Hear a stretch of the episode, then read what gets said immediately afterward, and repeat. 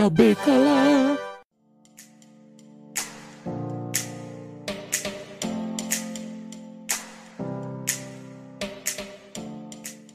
Sejam muito bem-vindos, meus queridos cubolins, em mais um episódio aqui do P3, nesse que é o Cubículo, aquele episódio curtinho, bem curtinho, que a gente faz aqui no nosso podcast. E é lógico que eu não estou sozinho, estou aqui com a presença dele, que se chama Matheus Santana Ribeiro. Olá, pessoal do podcast Ao Cubo, mais um cubículo aí. E também eu estou aqui com a ilustre presença de Liz Maestrello. Olá, pessoas.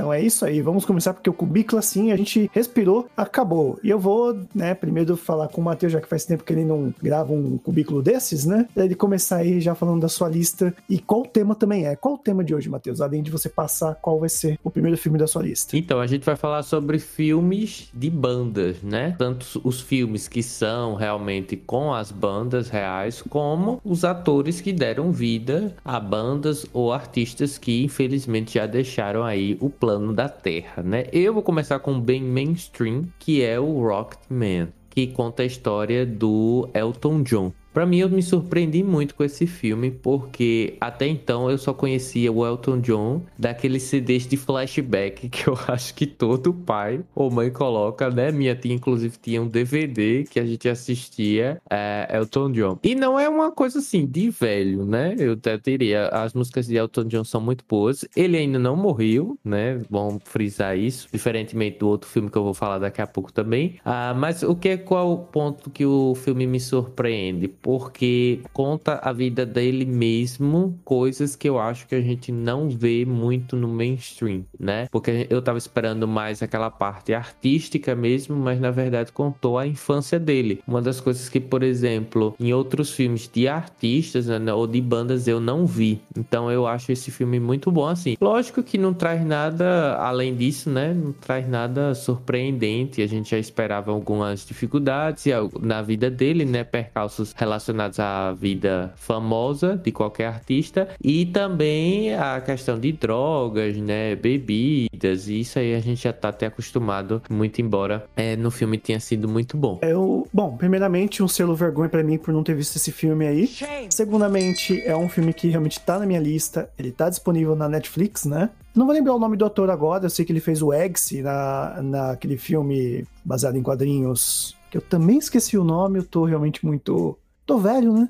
Mas ele é um bom ator. Eu, pelas críticas que eu vi, ele foi muito bem elogiado pelo papel de Elton John. Eu acho que pelo trabalho de ator vale bastante a pena, eu acho. É, inclusive ele tá, ficou muito parecido mesmo, porque é uma das coisas que a gente olha logo, né? E é, a, a, parte também do filme, na, no que tange a fazer as partes dos shows, né? Ficaram muito boas mesmo, os efeitos visuais todinhos ali. E claro, a história, né? Infelizmente só tá disponível no Netflix mesmo, mas tem para alugar, né? No Google Play, na Microsoft, no Claro, no claro Video e na Apple TV. Como comprar também no Google Play, na Apple TV e na Microsoft também. Sim, exatamente. Você chegou a ver esse filme também, Alice? Não, eu não assisti. Tô em dívida, mas tem que ver mesmo. Mais um selo vergonha aí, por favor. Shame. Agora ela merece, porque já passou.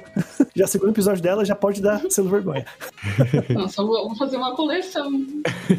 mas eu nem sei se seria um selo vergonha, porque sinceramente eu assisti é, em seguida, depois de Bohemian Rhapsody. É, mas assim, não é uma coisa que eu, nossa, recomendaria fortemente, muito embora tenha aqui na lista, né? Mas assim, você não assistiu, beleza. Tá aquele. Tá sem fazer nada, assiste, mas não é uma coisa, oh, maravilhosa, entendeu? Então, eu acho interessante desses filmes de banda ou de cantores que é interessante quando você já conhece o trabalho do artista e assiste o filme para saber um pouco mais ou para ter algum tipo de nostalgia. Porque quando às vezes você não acompanha o trabalho e não sabe nada do, do artista que você tá indo ver a biografia e tal, acaba ficando às vezes um pouco confuso, você não entende muito bem. Eu já vi diretores que às vezes optam por fazer um, um filme um pouco mais cortado, não contar a história em detalhes, só os momentos mais importantes da carreira, e acaba ficando um pouco confuso se você não sabe nada mesmo. É, ou até às vezes sensacionalista também, né? Às vezes eles, quando vão adaptar, eles sem, ah, misturam as coisas, colocam, por exemplo, né, se o cara tinha sete filhos, condensam todos os sets em um só, vai ficar mais fácil. Aí algumas decisões de roteiro, né? Às vezes pode ficar bom, às vezes não fica tão bom, né? Eu ia só dizer que eu tinha visto há um tempo uma entrevista com a filha do Johnny Cash, que ela disse que a versão que fizeram do pai dela no filme ficou boa, mas que ele não era nada daquilo na vida real. Ele era bem diferente. É, ou seja, né, fizeram o, o, o filme para vender, literalmente. É, basicamente. Mas fale ali agora, Liz, qual o filme que você traz pra gente? Eu vou falar do, de um filme até um pouco antigo, quer dizer, antigo não, né, mas é de 2016, é o Sing Street. E ele não é de uma banda real, é de uma banda ficcional. E é um, um filme, assim, é, jovem, por assim dizer, né? É sobre um rapaz que ele morava na Irlanda é, em Dublin, eu acho, com os pais. E aí ele se muda para o Reino Unido, começa é, a estudar numa nova escola, né, um novo colégio. E naquele estilo, aqueles colégios bem rígidos, sabe? Que o pessoal não aceita quase nada. É, ele começa a gostar de uma moça e aí essa moça, ela fala que ela só namora é, caras que têm bandas. E aí ele decide criar uma banda para impressionar essa moça que ele gosta. E aí começa toda uma aventura, e o filme se passa nos anos 80, né? Então ele começa. Basicamente, todas aquelas bandas que estavam é, fazendo sucesso nos anos 80, nos é, no Reino Unido, ele, ele começa a pegar referências. Então acaba que ao longo do filme ele vai formando a banda dele, mas a gente também começa a ver referência de outras bandas da época que ele vai se inspirando. Cada, cada semana ele tá com uma estética diferente de uma banda diferente que ele ouviu pegando inspiração. E ele é do mesmo diretor, é do John Carney, acho que é esse o nome dele, assim que fala, espero. John Carney o John Carney, que é do mesmo é o mesmo diretor daquele filme com o Mark Ruffalo e com a Keira Knight. O Mark Ruffalo é um produtor musical e ela é uma cantora, aí eles meio que se juntam e começam a gravar um CD. E é bem bacaninha também. É, é, é bem nesse estilo do Sing Street também. Acho que é mesmo se nada der certo. Aí é, é o mesmo diretor e é, é, bem parecido o estilo. Mas é, nesse filme é bacaninha porque o elenco, é, basicamente o pessoalzinho ali são os jovens, eles não, não, não são nenhum. Não tem ninguém famoso ali no meio, mas é assim, eles não deixaram a desejar. Ficou um elenco bem bacana, todo interpretou bonitinho os papéis. E é um filme bem divertido de ver. E onde é que a gente pode assistir? Ele está no Star Plus e também tem para alugar no YouTube. Ó, fica aí a dica.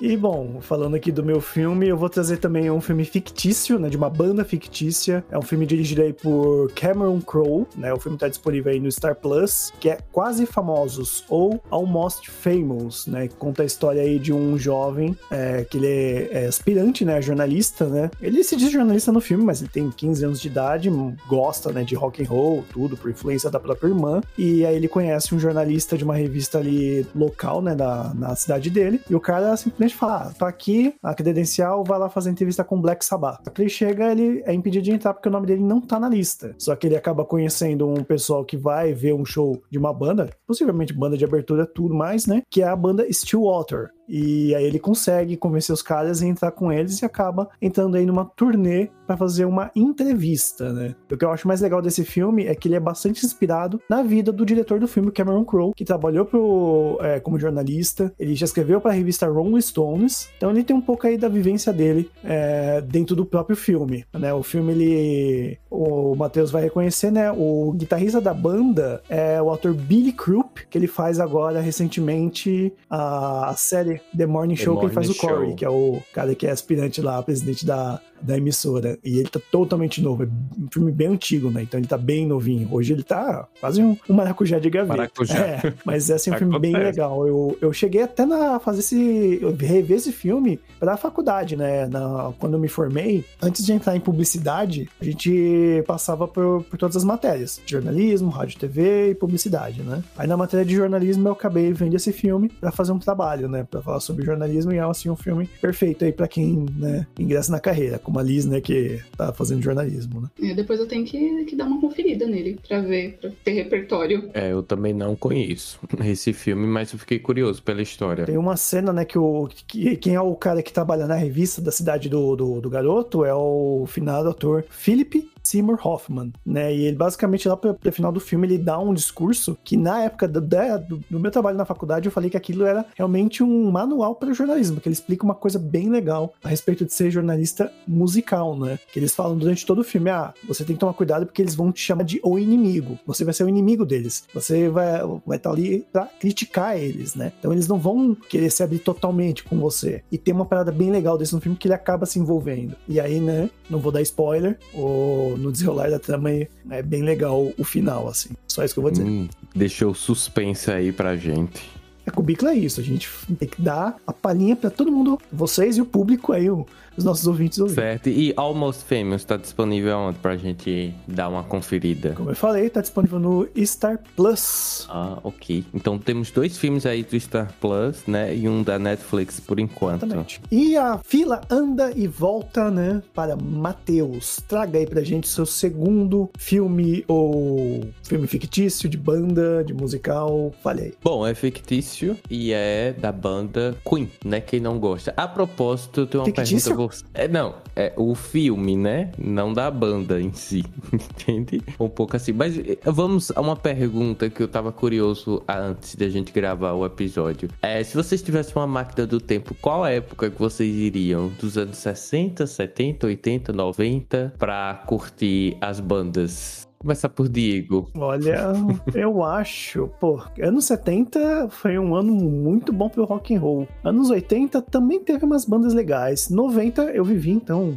bom, a não ser que eu seja nostálgico, né? Maior parte. É, é maior parte, que eu nasci em 86, né? Mas é, eu vivi bem a infância, né? Mas seria interessante voltar nos anos 90 e curtir o que eu não curti. Porque como era criança, eu pouco me ligava pra música. Eu comecei a ligar pra música quando eu virei adolescente, lá pra idos de 2000, né? Então talvez é, os anos 90 seria uma boa, sei lá, né? E, e no show do, do Nirvana, quando eles vieram no Brasil, talvez seria interessante. Bem clássico. E você, Liz? Olha, eu acho que eu iria para os 80 por conta do post-punk e do post-hardcore. Assim, eu acho é o que eu mais curto, então eu iria por conta disso. Porque aí ia ter tudo que eu conheço que eu gosto.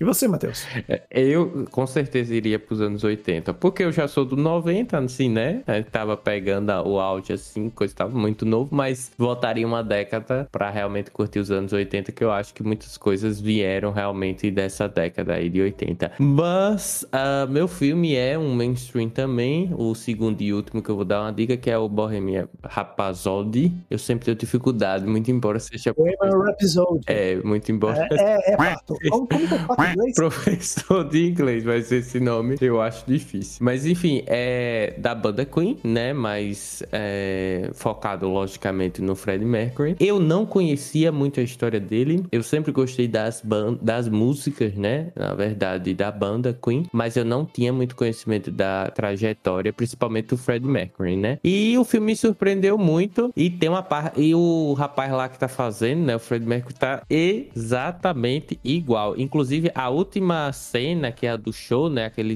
aquele show bem clássico. Putz, você assiste do YouTube, você assiste comparando com o filme, é idêntico, minha gente, idêntico. Então quem viveu naquela época ou então assim, quem tem muita proximidade e fã mesmo com Queen, eu acho que tem, tem tem gostado realmente do filme. O filme, né, só tá disponível no Star Plus também, né? Então patrocina a gente aí. Né, Star Plus, ó. eu tenho três coisas a falar sobre isso. Quatro, na verdade. Primeira é que eu não assisti o filme e não vou assistir. Segunda é que esse filme ele pode ser apelidado de Tramontina. Tô falando marca aqui, com certeza não tá pagando a gente, mas é porque esse filme, assim, a parte do show realmente, pelo que eu vi no, no, no YouTube, é muito bem feita, a parte sonora, tudo do show. Mas quando você vai pra cena é um corte um atrás do outro, né? Tem até um vídeo do, do youtuber e editor de vídeo Gaveta que ele fala sobre isso do, do Bohemian Rhapsody. É simplesmente assim, a, tá tendo diálogo, a câmera tá no Fred, depois vai pro baterista, depois corta direto pro, pro baixista, depois corta pro produtor, depois volta pro Fred Mercury, depois faz assim, faz assim. Se você assistir, você vai ver que tem 500 mil cortes, né? E como editor, ele explica, né, que quando você vai gravar um filme, você grava 500 mil takes. Desses 500 mil takes, você não vai usar nem a metade porque muita coisa acaba jogando fora para dar mais dinamismo no filme. Parece que o editor que foi fazer esse filme, ele queria colocar todas as cenas porque falou, não quero perder nada. Só que aí fica essa coisa cortada, fica tu tu tu tu tu tu, tu. aí fica realmente bem chato. E eu tinha mais duas coisas para falar, mas agora eu não vou lembrar e o tempo tá acabando, então Ué? Mas eu tenho uma coisa para complementar. Realmente tem uma coisa também no filme que me incomodou muito, que foram os efeitos visuais, né? Muito embora o rapaz parece muito com o Fred Mercury, mas tem umas cenas que você disse, nossa, ali tem um... É... Como é o nome daquele efeito, meu Deus? É, é tela verde. Chroma key. Né? Aquela tela verde. É, o chroma key. E tá bem evidente, tem umas coisas também, os cortes também me incomodaram também bastante. Mas tirando isso, é um bom filme, eu recomendo muito. Alguma coisa a dizer sobre Bohemian Rhapsody? Você chegou a ver isso? Eu gosto muito desse ator e eu gostei dele no filme. Eu achei que ele fez até um papel bem bacaninha, mas realmente os cortes incomodam bastante. Isso eu concordo. Eu não achei assim também muito fantástico, não foi aquela coisa. Porque pela propaganda que tinham feito na época, parece que ia ser aquela coisa que ia levar os fãs à loucura. Meu Deus, lágrimas. Bom, talvez alguém tenha chorado, né? Não sei, do sentimento alheio. Mas eu pensei que ia ser uma coisa bem mais, assim, não sei. O que eu, eu acho que eu, eu esperava. Impactante. Isso, sabe? Uma coisa um pouco mais impactante foi meio, meh, ok. É, meio que Wikipédia. O que você encontra no Wikipédia encontra no filme. Exato. Não, não achei que acrescentou muito na história, assim. Ah, e uma coisa, uma curiosidade que eu lembrei agora sobre o filme do, do Fred Mercury é que ele, no, durante o filme, eu sei que eles vão fazer aquele famoso show deles, não vou lembrar qual que é agora, por conta que o Fred descobriu que, que estava com AIDS, não é isso? Na trama? Exato. É, gente, é, é filme de banda, é histórico, não é spoiler, né? Por favor. E você vai. Pro, é Wikipédia, você acha no Wikipédia as informações. Mas nesse caso foi até fictício, porque ele descobriu depois do show que ele, que ele tinha AIDS. E não antes. Aí eles fizeram isso no filme pra, sei lá, dar um tom mais dramático. Tipo, ah, tem que ser o show perfeito, que o Fred tá doente, essas coisas. Olha só, eu não sabia dessa informação. Pra mim, era, tinha sido antes realmente do show. Aí o filme me enganou, trollou. É aquele ator que eu não vou lembrar o nome, que ele, ele era pra ele fazer o papel do Fred Mercury, mas aí ele desistiu porque ele falou que não tinha gostado do roteiro. Então, acho que agora eu entendo por que, que ele desistiu. Ou foi do roteiro, ou foi da direção, sei que ele discordou com a produção e aí ele falou: não, não vou participar. Não. Agora eu tô curioso. É, nossa, ele faz aquele treco de comédia, meu Deus. Vamos pesquisar rápido. Sacha Baron Cohen? Isso, isso, ele mesmo. Era pra ele fazer o Fred Mercury, mas aí deu uns rolos com a produção, com a direção, o roteiro, não sei, ele se recusou a fazer, porque ele queria botar o filme em num outro rumo, bateu a síndrome de Edward Norton nele, queria levar o filme pra outro rumo, e o diretor queria ir pra outro caminho, e eles se bateram, e aí e colocaram outro ator no lugar. É, inclusive, eu acho que eles mudaram o diretor no meio do filme, porque era pra ser o Brian Singer, que fez aí, dirigiu X-Men, né, dirigiu o Superman Returns, e aí ele começou aqueles escândalos de abuso, né, sexual de diretor, produtor, e o Brian Singer tava no meio. Aí tiraram ele no filme, né. Tanto que eu acho que quando o novo diretor assumiu, chegou pro, pro Malek, né, que tava fazendo o Fred, e chegou assim, ele chegou pro, pro diretor e falou, ah, você é o novo diretor? É, bem-vindo ao inferno. Eu falei. Rola. de tão, de tão problemático que devia ser. Pode ser por isso que também interferiu, né, no projeto. Acabou ficando. Talvez era pra ter ficado uma coisa melhor e acabou ficando meia boca porque deu problemas diversos. Muito, muito bem, Liz, traz mais um filme aí na sua lista. Então, a próxima indicação que eu tenho aqui na minha lista é o Control, de 2007, que é um filme inspirado na vida e na morte do Ian Curtis, que é o vocalista do Joy Division, né? E a gente acompanha a história dele no filme, conhece um pouco mais sobre ele. Também acaba vendo um pouco sobre como a banda evoluiu, né? Como ele decidiu começar a cantar e aí formar a banda e por aí, né? Vai. Como eles conseguiram aparecer na televisão, ganhar fama. É dirigido pelo Anton Corbijn, que ele não é muito famoso na área do cinema. Ele tem poucos filmes filmes com roteiro, roteiro original. Mas ele, ele é famoso assim por dirigir bastante videoclipes para bandas, né? Dirigiu shows, videoclipes do The Pitch Mode, Echo e the Bunnyman, do YouTube. E aí ele acabou dirigindo esse filme também sobre o Joy Division. E é bem bacaninha. É um filme todo em preto e branco. Não, não é antigo, ele é de 2007, mas ele, é- ele foi todo feito em preto e branco. E é bem bacana, assim, para quem já conhece um pouco da banda. Ele, ele é um desses exemplos que eu falei que a pessoa talvez fique um pouco perdida se não conhecer é, alguns detalhes da banda. Mas para quem conhece, eu acho que é uma edição bem legal, assim, para assistir, conhecer um pouquinho mais e saber mais da história. E tá disponível aonde? Ele está pelo Prime, Prime Video. Legal, legal, muito bacana. Tá mais aí mais um filme para o nosso tempo está urgindo. Eu vou trazer aqui só mais uma indicação, minha última indicação, que é um filme do Richard Linklater. Muito fácil você confundir com o filme da Disney, Nickelodeon, porque foi adaptado para uma série da, da Nickelodeon, esse filme. Mas é um filme do, do Richard Linklater, que é muito conhecido por filmes como Boyhood e também Antes do Amanhecer, acho que é o filme, que é um dueto, um filme romance também muito bom, que eu não assisti, Shame pra mim. E o filme é um filme de comédia, de certa forma, protagonizado por Jack Black que se chama Escola do Rock, que está disponível na Netflix, né? O Jack Black, ele é realmente um rockstar, né? Ele tem uma banda, né? Ele mistura um pouco de comédia nas músicas dele, tem um canal no YouTube hoje em dia que é bem engraçado, que acho que é Diablinski, né? O nome do canal dele. E nesse filme ele mistura as duas coisas que ele gosta, música e comédia. E, cara, por parte musical é muito bom. As crianças que estão no filme tocam realmente os instrumentos, é bem legal mesmo. Inclusive, o ator que faz o baterista, ele faleceu, se não me engano, ano passado, né? Novo. Foi uma, uma, uma fatalidade, mas tá aí disponível na Netflix, Escola do Rock. E eu acho que é isso, né, gente? Se você tem mais algum filme que você queira indicar, deixa aí nas nossas redes sociais, que é por onde mesmo, Matheus? É tudo arroba podcast ao cubo, tanto no Twitter e também no Instagram. Lembrando lá que no Instagram tem um link, né, para você ter 30 dias grátis no Telecine. Isso que a gente não falou nada do Telecine aqui, né? Mas tem outros filmes. Mas tem lá, com certeza tem muito filme de banda lá também, né? É. Exatamente. E também tem o acesso a todos os nossos agregadores pelo link. E também estamos no Facebook, apesar de ser o mais parado de todos todos. Então é isso, gente. Bons filmes aí e boas músicas. Tchau, tchau. Tchau, gente, e até mais.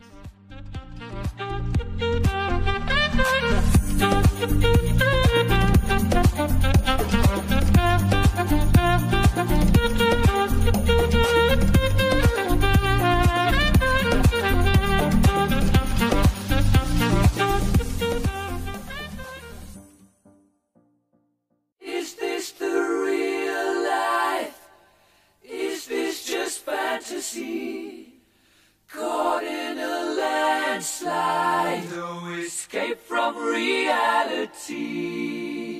Open your eyes, look up to the skies and see. I'm just a poor boy, no sympathy. Because I'm easy come, easy go little high, little low. Any way the wind blows doesn't really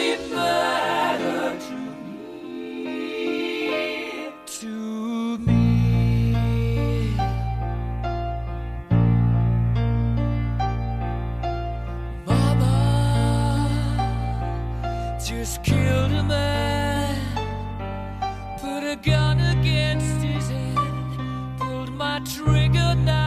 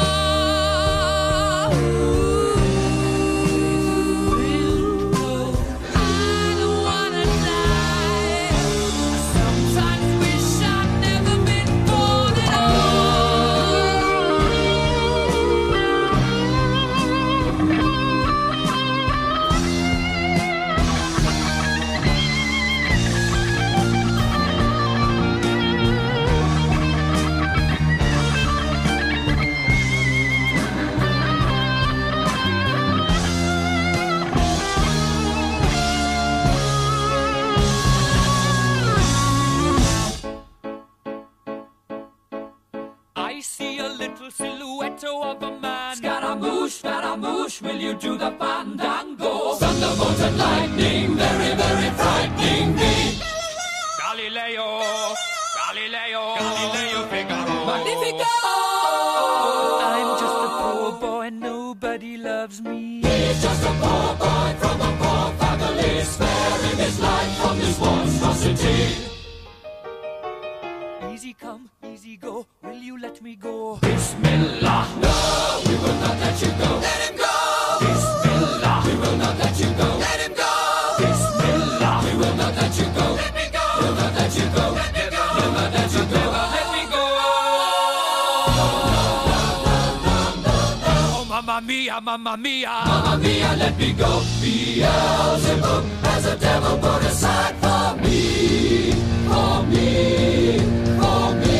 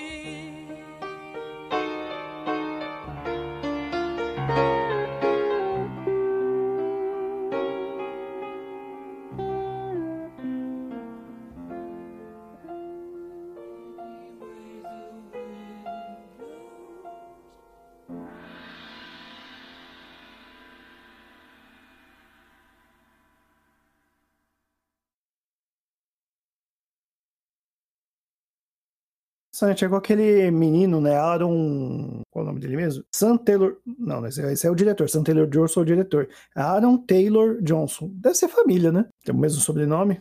Ah, não sei, né? Porque às vezes. Tem, tem, tem, algum- tem, tem, algum- tem alguma coisa, tem alguma coisa a ver com o John Lennon? É inspirado na vida do John Lennon, alguma coisa assim? Que acho que o nome aqui no Brasil ficou como o Garoto de Liverpool. Não, é, é que eu troquei.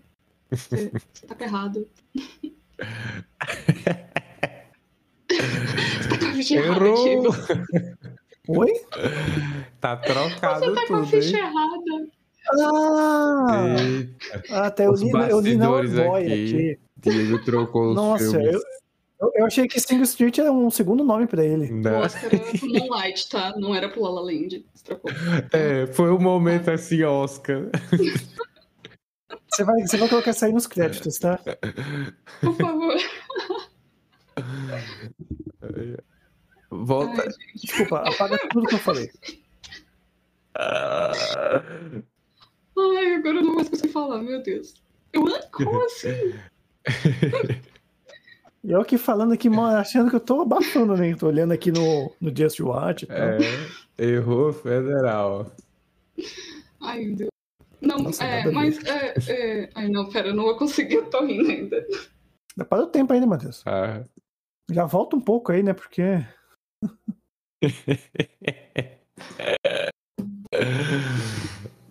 Ai, ai. Ui, ui.